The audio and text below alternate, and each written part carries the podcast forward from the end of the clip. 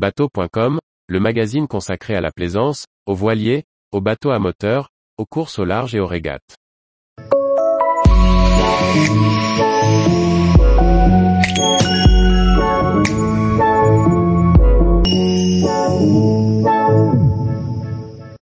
Mille Sabord 2022, un salon incontournable des bateaux d'occasion. Par François-Xavier Ricardou.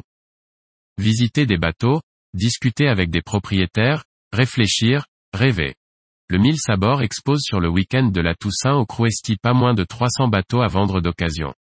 Une bonne destination pour se faire une opinion sur le marché de la plaisance d'occasion. Depuis 1984, le salon du Mille Sabord prend ses quartiers dans le port du Crouesti. Cette année encore, durant le week-end de la Toussaint, du 29 octobre au 1er novembre 2022 vont se retrouver vendeurs et acheteurs de bateaux d'occasion. Car le mille sabord est le rendez-vous des passionnés qui viennent chercher la perle rare pour naviguer. Même si on ressent une petite baisse du nombre de bateaux proposés par les plaisanciers cette année, le mille sabord fait encore recette. À l'heure où Internet truste grand nombre de transactions, il reste beaucoup d'inconditionnels du salon qui désirent voir, discuter échanger et se rassurer avant de franchir le pas de la vente ou de l'achat. Les visiteurs vont découvrir cette année pas moins de 100 unités en vente par des particuliers et environ 300 bateaux mis en vente par des professionnels.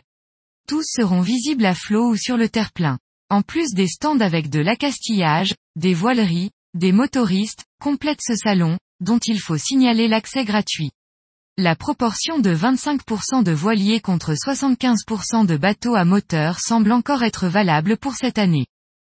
L'ambiance est toujours festive, même sous des météos parfois maussades, bien qu'aucun coup de vent ne soit annoncé pour cette édition 2022, le public répond toujours présent. On attend 60 000 visiteurs sur les 4 jours. En parallèle des ventes d'occasion, un programme de conférences est proposé avec en invité vedette Yann Quenet, qui vient de boucler son tour du monde sur Baluchon son voilier de 4 mètres qui sera amarré dans le port pour l'occasion. Pour tous ceux qui n'ont pas prévu de se rendre à Saint-Malo une semaine avant le départ de la route du Rhum, la visite du Mille Sabord sur la presqu'île de Ruisse reste un incontournable pour ce week-end de Pentecôte. Tous les jours, retrouvez l'actualité nautique sur le site bateau.com.